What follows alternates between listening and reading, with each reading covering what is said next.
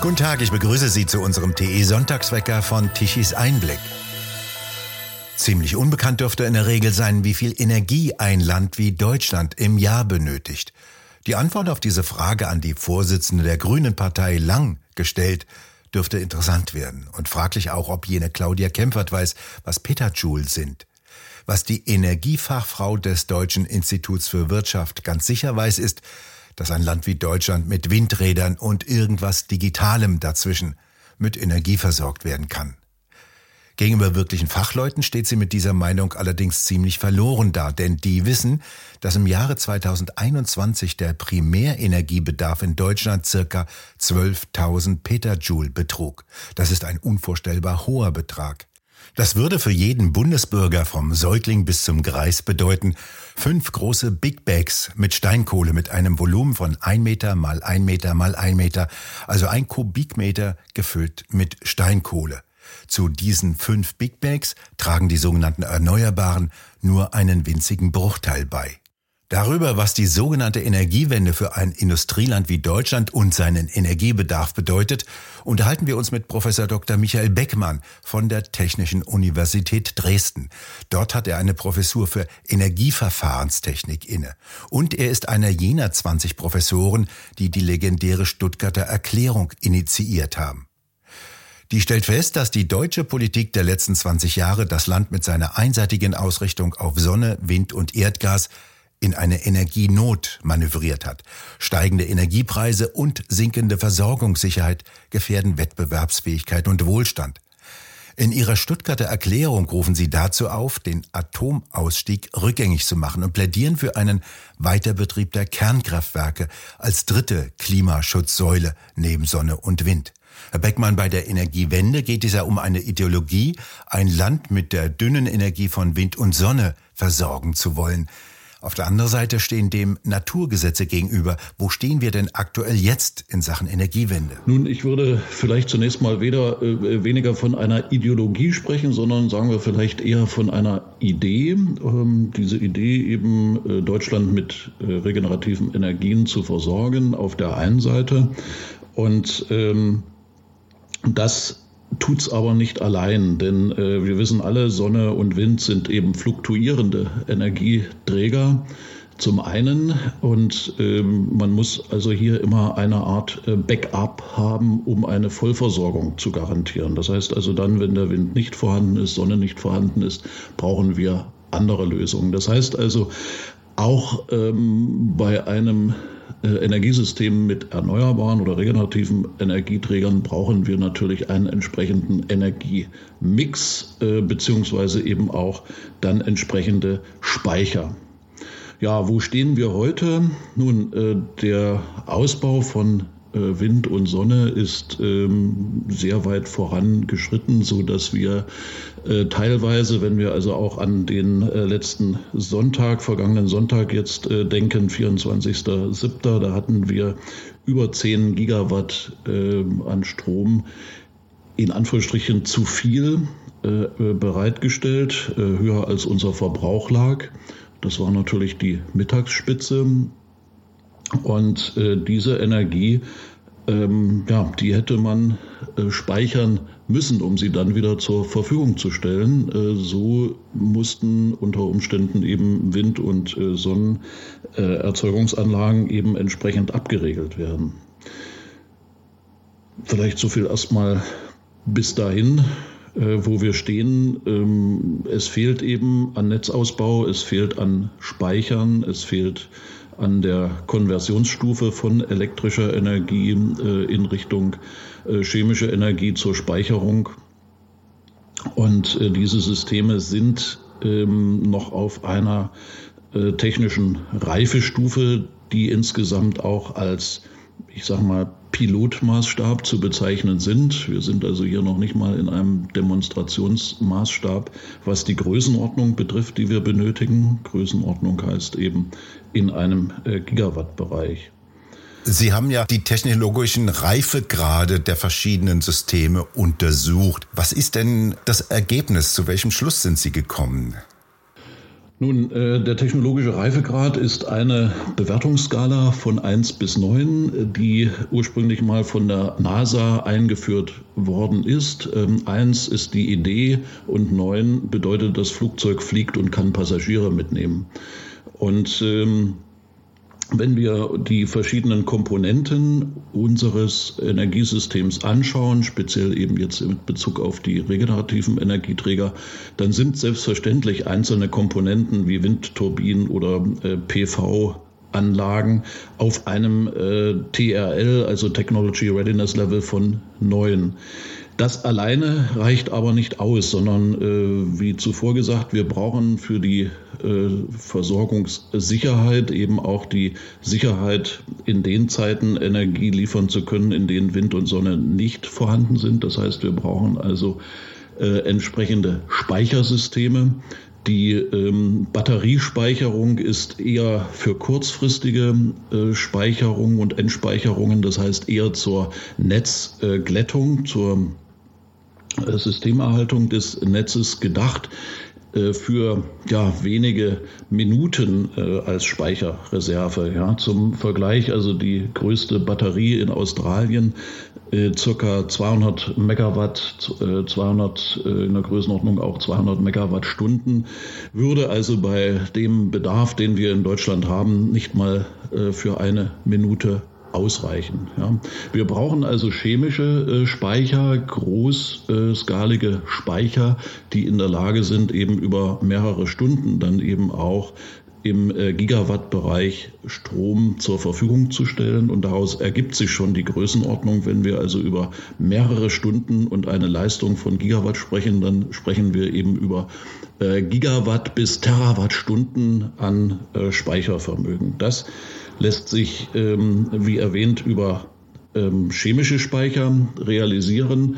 Und äh, der Gedanke ist ja hier, äh, elektrischen Strom, wenn er ähm, als Überschussstrom, sogenannter Überschussstrom anfällt, in Wasserstoff über Elektrolyse umzuwandeln, diesen Wasserstoff zu speichern und nachher über äh, beispielsweise Brennstoffzellen oder Gasturbinen äh, rückzuverstromen.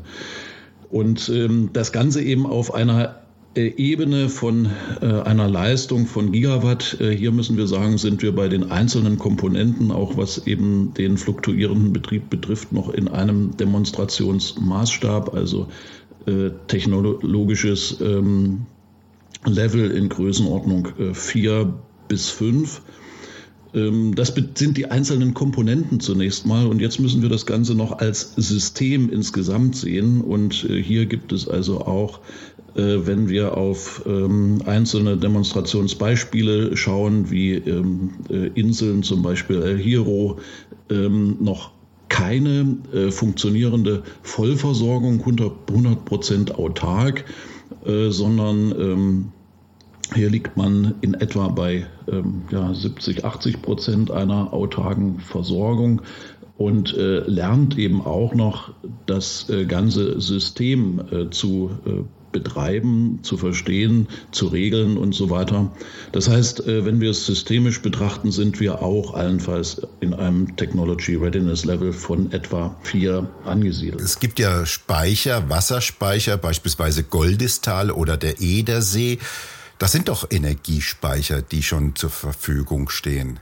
Richtig, das sind ähm, Energiespeicher und auch hier äh, kann man natürlich über einfache Berechnungen äh, sich ähm, ausrechnen, wie lange äh, diese Speicher eine Stromversorgung äh, gewährleisten würden. Nehmen wir alle Pumpspeicherwerke in Deutschland zusammen, dann liegen wir unterhalb einer Stunde äh, für die äh, Versorgung. Also das ist kein Speicher, der eben für längere Zeiten zur Überbrückung gedacht ist.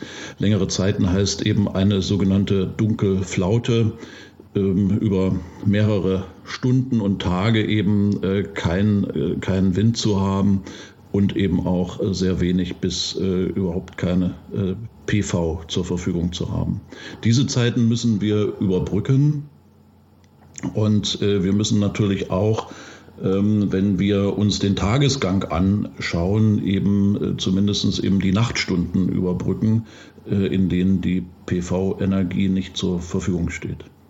Um das nochmal ganz deutlich zu machen, das bedeutet, sämtliche Speicher, die wir haben, sämtliche Stauseen, die wären innerhalb einer knappen Stunde leer, wenn die die Bundesrepublik mit Strom versorgen müssten. Theoretisch betrachtet, wenn diese Versorgung oder wenn die äh, Leitung sozusagen äh, funktionieren würden, wäre das ähm, das Potenzial innerhalb von weniger als einer Stunde Versorgung der Bundesrepublik. Ja.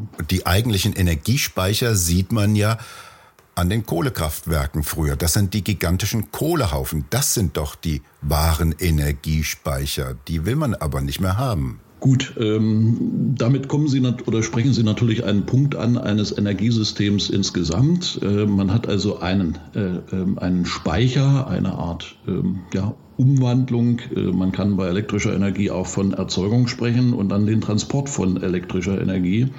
Und äh, ja, das sind die Komponenten eines Energieversorgungssystems. Wenn wir uns jetzt die äh, PV- und Windenergie anschauen, dort haben wir im Prinzip eine erste Umwandlung eben von äh, Wind- und äh, Solarenergie in elektrischen Strom.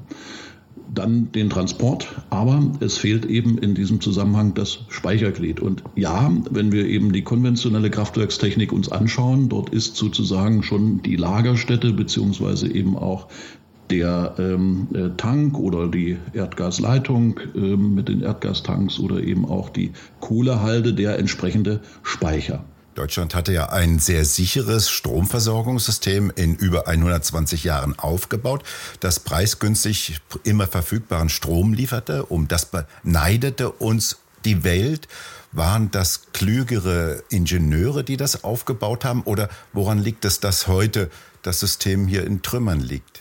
Gut, ähm, also Trümmer würde ich in dem Sinne noch nicht sagen. Es, ähm, wir sind ja noch in der Lage, eine stabile Energieversorgung im Moment auch zu gewährleisten. Aber wir müssen natürlich äh, sehr stark aufpassen, in welche Richtung es sich jetzt auch weiterentwickelt. Woran liegt es? Ja, es liegt eben an der einseitigen Ausrichtung äh, der, des Zubaus an erneuerbarer Energie, ohne eben zu berücksichtigen, was ich vorher sagte, dass ein Energiesystem eben neben der äh, Umwandlungsstufe eben auch einen entsprechenden Transport von Energie und eine Speicherung von Energie mit äh, vorsehen muss.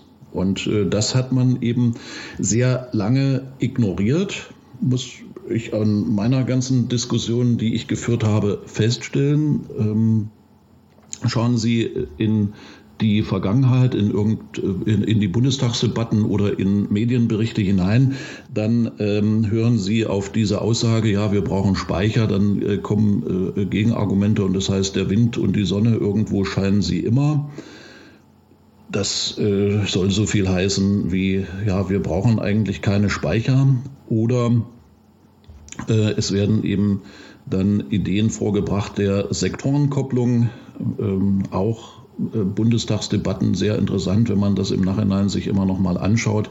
Da ist dann die Rede von äh, Smart Metering, wo man also angebotsorientiert den äh, Strom zur Verfügung stellt und Beispiele bringt, ähm, dass eben dann jeder, wenn Strom vorhanden ist, eben seine Waschmaschine äh, betreiben sollte. Das sind dann die Beispiele, aber es wird dabei völlig außer Acht gelassen, welche Dimension wir in der Energiebereitstellung in Deutschland für ein Industrieland eben benötigen.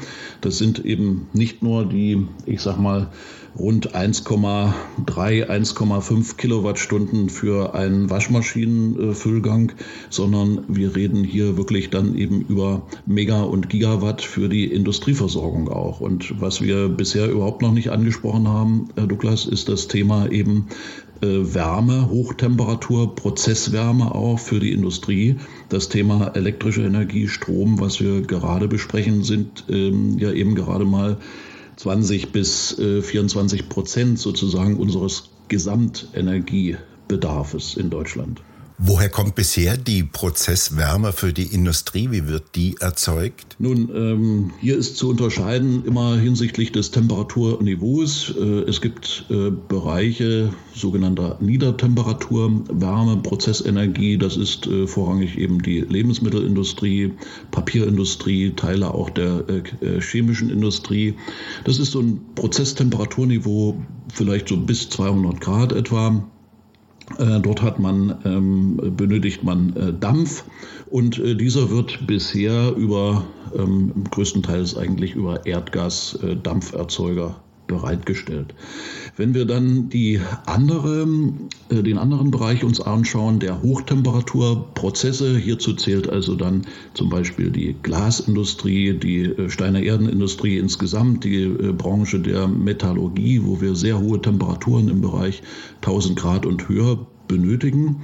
Auch hier kommt ein Großteil der Energie über Erdgas, Erdgasfeuerungen, äh, direkte ähm, äh, Feuerungen sozusagen in den Prozess hinein, aber äh, zum, äh, zu einem Teil eben auch noch über äh, Kohle, also äh, zum Beispiel Braunkohlenstaubfeuerungen, die hier eine Rolle mitspielen für die Erzeugung eben hoher Temperatur.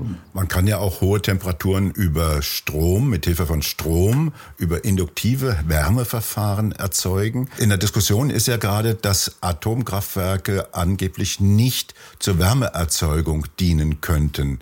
Das stimmt aber so nicht. Gut, diesen Zusammenhang würde ich anders beschreiben, denn wir benötigen derzeit eben, wenn wir den, äh, den Strombereich uns nochmal anschauen, da geht ja auch ein ganz maßgeblicher Anteil an Erdgas äh, mit zur Stromerzeugung mit ein.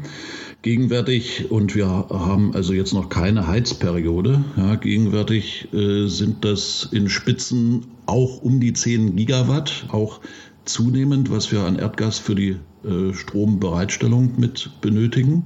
Eben um diese Backup-Leistung oder diese Residualleistung, wie es heißt, äh, zu erbringen. Das heißt also, das, was die erneuerbaren Energieträger nicht bereitstellen und was wir kurzfristig eben auch über Braunkohle, Steinkohlekraftwerke nicht bereitstellen können und über die verbliebenen Kernkraftwerke, das muss kurzfristig eben über Gaskraftwerke ausgeglichen werden. Und äh, insofern ist natürlich der Zusammenhang eher so zu sehen, nehmen wir die Kernkraft ähm, vom Netz, dann äh, fehlen dort nochmal rund äh, 4 Gigawatt. Das sind eben diese äh, circa 6 Prozent, die auch da richtig angegeben werden. Aber diese 6 Prozent sind dann natürlich anderweitig bereitzustellen. Und ähm, wenn äh, dafür dann äh, ohnehin wieder Gas benötigt wird, ähm, dann ähm, ist das natürlich in dem Sinne auch ähm, ein, ein Problem äh, in Richtung der äh, Einsparung von Gas. Ähm, ich würde also den Zusammenhang eher so umsehen. Äh, natürlich äh, stellt man jetzt mit Kernkraftwerken äh, und, und, Strom aus Kernkraftwerken äh, direkt unmittelbar zunächst mal eben keine Prozesswärme bereit, aber eben elektrischen Strom. Ja. So, und wie der Zusammenhang in Zukunft sein wird oder im Winter sein wird, das weiß auch noch niemand. Im Moment äh, sieht man ja nur, dass in den Baumärkten eben auch äh, verstärkt ähm, Heizlüfter, ähm, elektrische Heizgeräte nachgefragt äh, sind. Ähm, das heißt, hier steht also zu befürchten, dass dann im Winter eben auch ein erhöhter Anteil an äh, Wärme über elektrische Beheizung bereitgestellt äh, wird und das bedeutet dann natürlich einen entsprechend höheren äh, Stromverbrauch. Es ist also keine besonders gute Idee, die Kraftwerke abzuschalten und gleichzeitig mit Strom heizen zu wollen oder gar noch viele Tausende von Elektroautos laden zu wollen. In Frankreich wird der im Winter vor allem sehr viel mit Strom geheizt. Dort kommt das System regelmäßig an seine Grenzen mit Stromausfällen. Droht uns dasselbe hier auch? Nun, äh, in Frankreich ist die Energiebereitstellung natürlich äh, grundsätzlich eine ganz andere als in Deutschland. Hier hat man also einen sehr großen Anteil an äh, Kernenergie.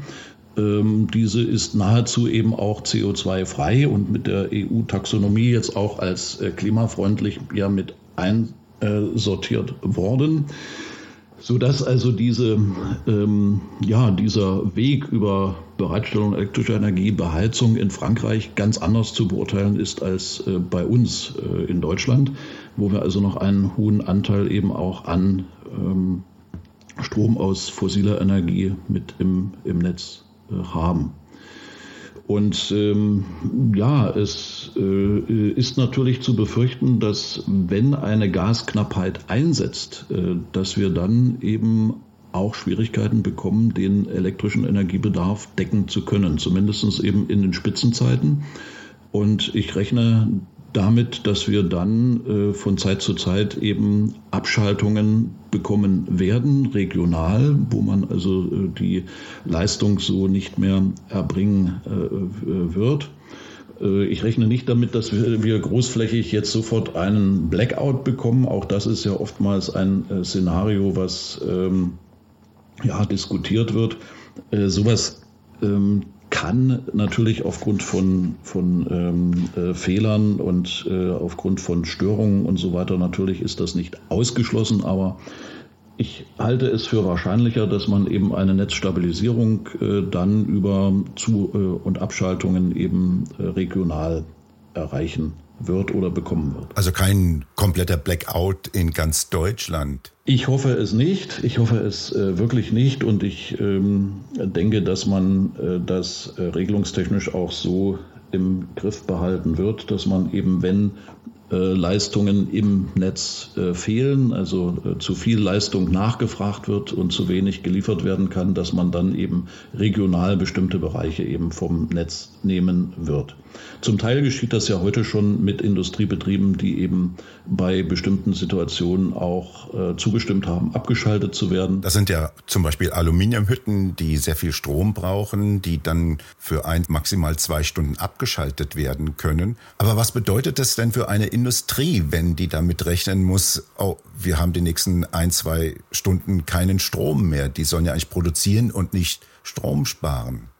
Gut, also die genannten Beispiele, die sind ja durchaus eben sehr sinnvoll. Ne? Das ähm, wäre auch im Sinne einer sogenannten Sektorenkopplung, äh, sind das äh, sinnvolle Beispiele, wenn man eben äh, ein, ein, sich eintakten kann, beispielsweise mit einem Schmelzprozess oder auch mit einem Elektrolichtbogenofen, der für ein kurzen Moment sehr viel Strom sozusagen aus dem Netz zieht, wenn man das eben äh, anpassen kann an äh, die Verfügbarkeit. Und auch dieses Beispiel mit den Tiefkühltruhen ist äh, sicherlich sinnvoll. Ja, das, da kann man also Energie tatsächlich in der Form speichern, ja, indem man also Überschussstrom dann eben zunächst mal in Kälte umwandelt und ja, dann äh, hat man das Ganze auf minus 18, minus 20 Grad runtergekühlt. Dann hat man also dort einen gewissen Puffer. Ja, aber auch das sind nur wenige Beispiele und auch hier ist die Größenordnung eben das Entscheidende. Die, ähm, die äh, Sektorenkopplung ist ähm, ein, ein, eine Möglichkeit, aber man darf sie eben auch nicht überschätzen. In vielen Bereichen unserer Industrie brauchen wir eben äh, 24-7 äh, sozusagen Strom und äh, Energie zur Verfügung. Ähm, wir brauchen diese Versorgungssicherheit. Was ich aber äh, für äh, ganz entscheidend auch mithalte, ist an anderer Stelle eben auch der Preis der Preis der Energie, die Kosten. Auch das ist ganz entscheidend für einen Industriestandort, dass wir eben neben der Versorgungssicherheit eben auch die äh, preislichen äh, Garantien haben und eine preiswerte Energie zur Verfügung haben, denn die Energiekosten wirken sich natürlich unmittelbar auf äh, die Produkte am Ende aus. Das bedeutet, die Industrie wandert auch aus in Länder, in denen die Energiekosten deutlich geringer sind und produziert dort weiter. Gut, dieser Prozess ist ja schon längerfristig auch im Gange. Ähm, das äh, sehen wir, dass eben äh, gerade auch in Nordamerika, dort wo auch preiswertere äh, Energie zur Verfügung steht, äh, große Werke der Chemieindustrie auch gebaut worden sind. Ähm, ja, das äh, steht natürlich zu befürchten, dass dann die, insbesondere eben die Großindustrie in Länder abwandert, wo wir eine ähm, versorgungssichere und preiswertere Energie zur Verfügung haben. Ähm, Großindustrie, ähm, äh, im Bereich äh, Steine Erden, im Bereich Glaserzeugung, äh, auch im Bereich Metallo Metallurgie. Wagen Sie doch einen kleinen Ausblick. Wo geht's denn hin? Wo bekommen wir unsere Energie in der Zukunft her? Aus der Sahara über Wasserstoff als Energiezwischenträger? Das ist sicherlich auch eine der Optionen. Ja. Wir, müssen, wir müssen natürlich auch sehen, bei der ganzen Frage der Größenordnung, äh, können wir überhaupt, sind wir überhaupt in der Lage, äh, selbst wenn es ähm, vom technologischen Reifegrad alles passen würde, Deutschland eben autark allein äh, zu versorgen. Ja, das, da denke ich zumindest das, was ich an Berechnungen bisher durchgeführt habe, wird so nicht gelingen. Das bedeutet, wir brauchen natürlich nach wie vor und auch jetzt importieren wir ja einen äh, Großteil unserer Energie, Rohstoffe aus dem Ausland. Darauf werden wir auch in Zukunft angewiesen sein. Ja, das ist äh, sicherlich ein wunderbares äh, Szenario zu sagen, wir bekommen eben zukünftig Wasserstoff oder eben auch weiter veredelten Wasserstoff in Richtung Methan oder Methanol aus ähm, südlicheren Ländern. Ähm, nur diese, ähm, diese ganze Infrastruktur muss natürlich auch erstmal aufgebaut werden. Sie muss dann eben auch äh, politisch sicher sein. Das äh, sind Voraussetzungen, die sich äh, aus meiner Sicht nicht in den nächsten zwei, drei Jahren ähm, verwirklichen lassen, sondern hier müssen wir wirklich in Dekaden denken, wenn wir also über die Größenordnung der Versorgung äh, sprechen, die wir benötigen. Sicherlich gibt es auch jetzt schon einzelne und auch ähm, erfolgreiche Ideen und Projekte in Richtung Wasserstoff, ähm, äh, auch hier in Deutschland. Aber ähm, das ist zunächst mal noch ein Tropfen auf den heißen Stein. Aber abschließend äh, gefragt, das hat sich ja in 100, 120 Jahren entwickelt, unser Stromsystem. Ich glaube, 1800 91 oder sowas war die erste Stromfernübertragung von Wechselstrom zur Frankfurter Industrieausstellung.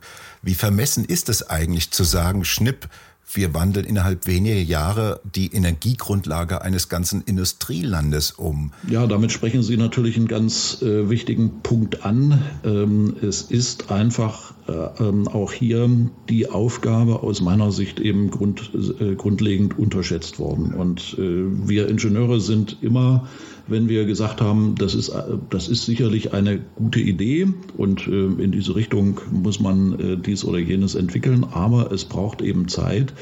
Äh, das, da sind wir ja immer etwas belächelt worden nach dem Motto, ähm, ja, ähm, grundsätzlich haben Sie schon recht, aber das geht alles viel schneller. Wir äh, beschließen da jetzt was und dann äh, funktioniert das. Das ist, glaube ich, der, das, das grundlegende Problem und ich bin äh, im Grunde genommen eigentlich ähm, sehr froh, dass jetzt in diese Diskussion wirklich eine solche Bewegung mit hineinkommt, dass man auch über die Größenordnung, über zeitliche Größenordnungen, über Energiegrößenordnung endlich spricht und äh, dass man sich hier eben äh, korrigieren äh, muss und äh, dass man hier eben äh, tatsächlich jetzt mit der, ich sag mal so, mit der Wirklichkeit konfrontiert wird und äh, eben erkennen muss, es sind viele Elemente, die wir vorher besprochen haben, die zu einem Energiesystem gehören, die müssen alle gleichermaßen entwickelt werden.